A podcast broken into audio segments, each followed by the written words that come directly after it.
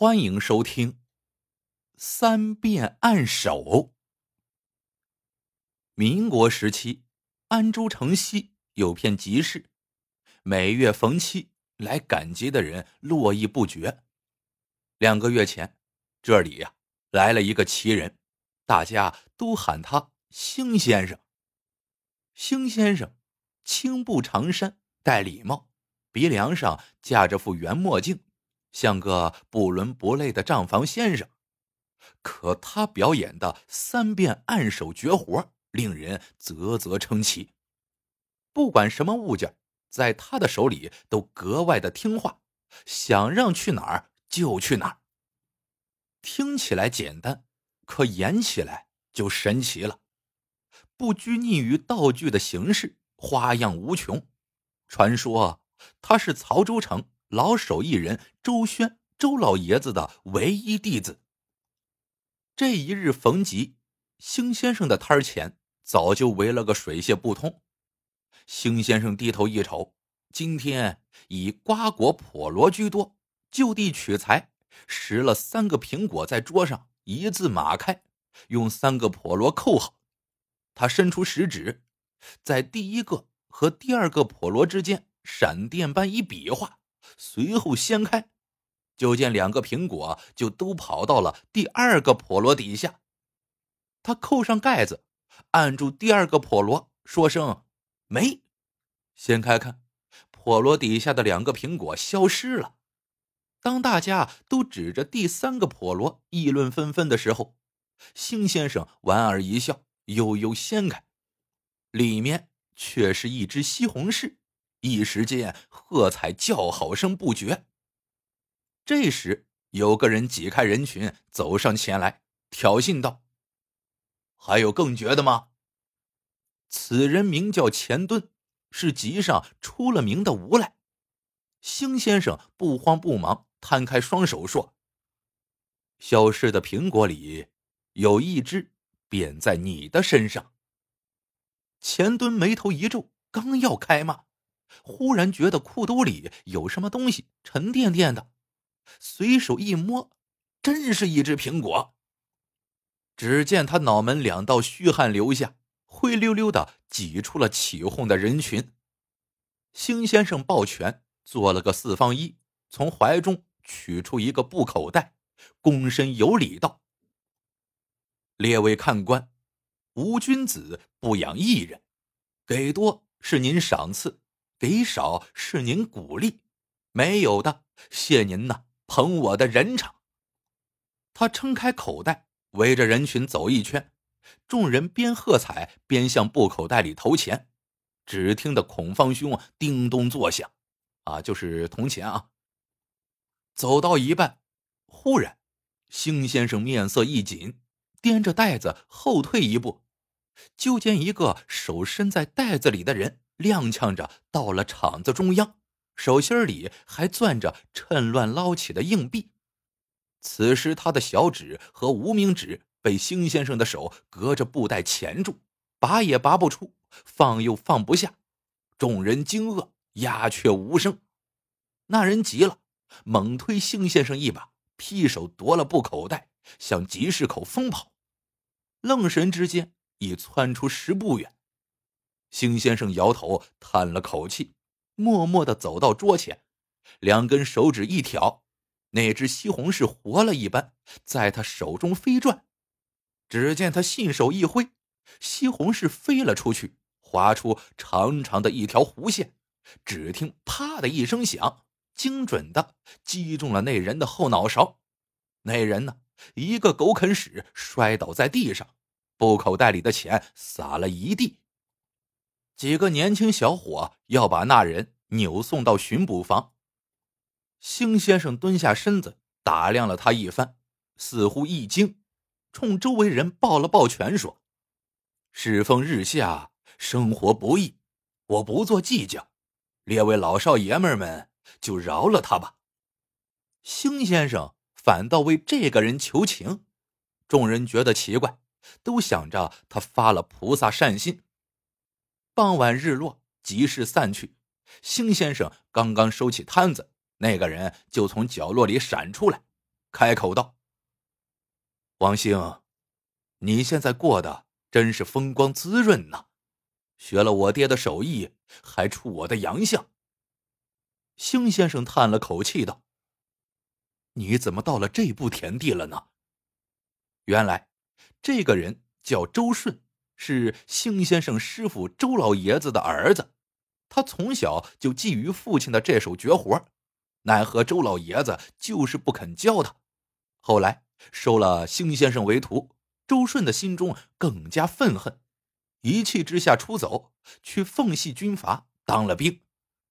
时过境迁，想不到以这种方式相见。周顺说：“部队打散了，流落到此，已经饿了好几天没吃饭了。”兴先生摇头叹息：“自从你离家出走，师傅他老人家着实气得不轻。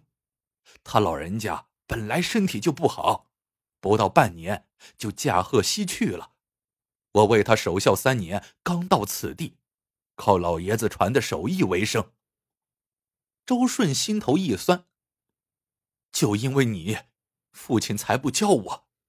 哼，真搞不清谁是他的儿子。兴先生心怀愧疚，把周顺带到酒楼，点了一桌子菜。周顺自顾自大快朵颐，兴先生在一旁静静的看着道：“老爷子与我有传道授业之恩。”既然今日你我相见，我便不会不管你。跟我回家吧，以后有我一口吃的，就有你一口吃的。周顺一路默然跟着兴先生回家，快到门口时停步说道：“王兴，我周顺是个自力更生的人，用不着你施舍。如果你真心想帮我，就把父亲的手艺还给我。”我想学个糊口的本事，你也不用心怀愧疚。兴先生低下头，沉默良久，说道：“这个恐怕不行。老爷子临终前有过嘱托，我会帮你找别的营生干的。”那晚，安州刮起了沙尘暴，沙土漫天飞舞，呜呜作响。星先生第二天出门的时候，发现周顺。居然就跪在自家门口，一身黄沙，脸上的脏灰都哭花了。我身无长技，无处安身立命，你若不肯教我，我还不如去死了算了。兴先生心如刀割，赶忙上前去扶，可周顺怔怔的看着他说：“你若不答应，我永远不起来。”兴先生的心中一阵苍凉。天过晌午，他咬了咬嘴唇，对周顺道：“你真的要学？”周顺点头如捣蒜。兴先生默然良久，一把将他拉起，带到自己的房间，走到南面的墙下，将卷帘掀开，一幅鬼谷子的画像映入眼帘。他在香炉里上了三炷香，让周顺跪下，连连叩首三次。这门手艺是开祖鬼谷子所传，一脉相承，代代秘传。学成后，糊口养家，不可作奸害人，积德行善，苦练不辍，否则终难登堂入室。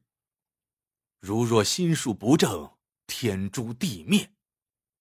周顺道：“这个当然，当然依的。”兴先生接着说：“一忌偷，二忌赌，三忌欺师灭祖。”他念一遍，周顺便跟着宣誓一遍。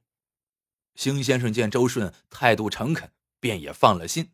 此后关起门来，悉心传授这门手艺呢，分三部分：第一是义物，主要是娴熟的手法技巧，能在众目睽睽下偷梁换柱。第二是控物，举手与物之间有所感应，引导物体心到手到，神不知鬼不觉，使用细细的鱼线鱼钩来练。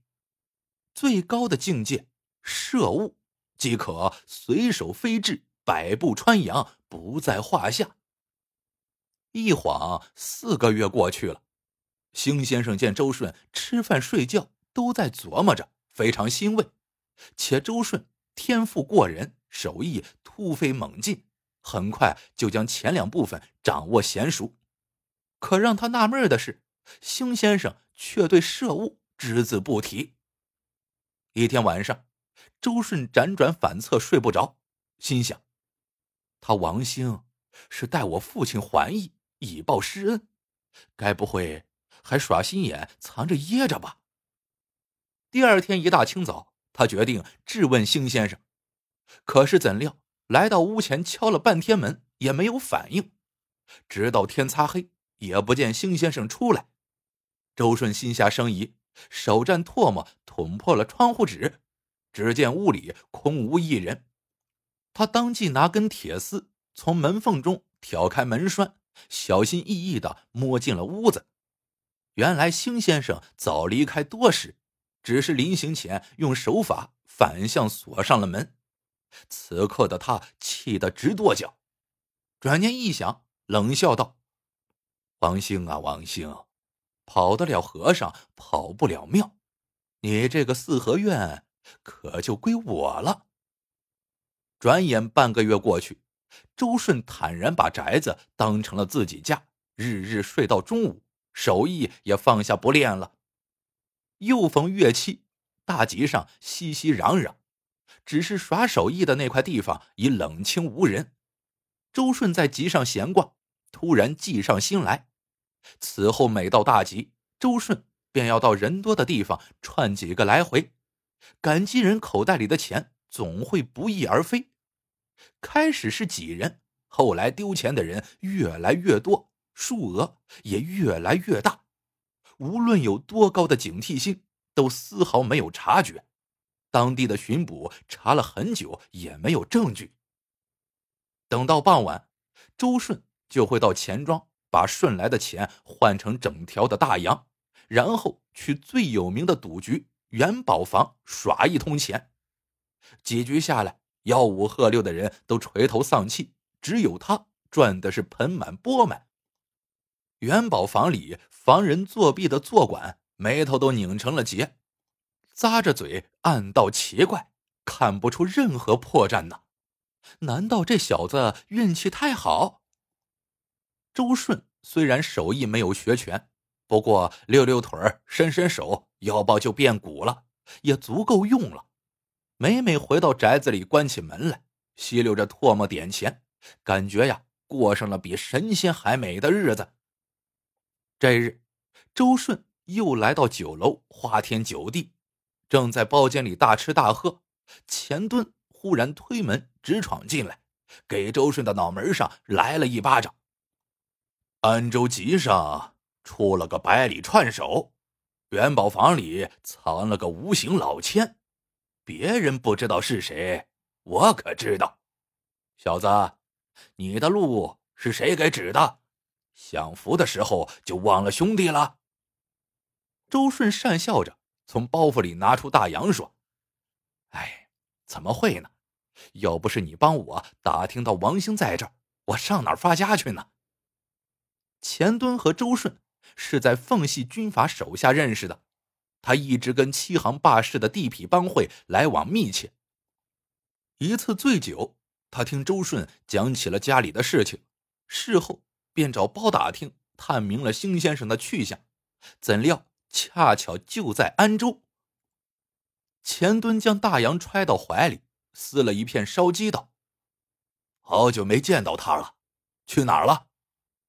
周顺眨巴眨巴眼说：“消失半月了，八成啊是焦的心疼了，跟我玩金蝉脱壳呢。”钱墩说：“怕什么？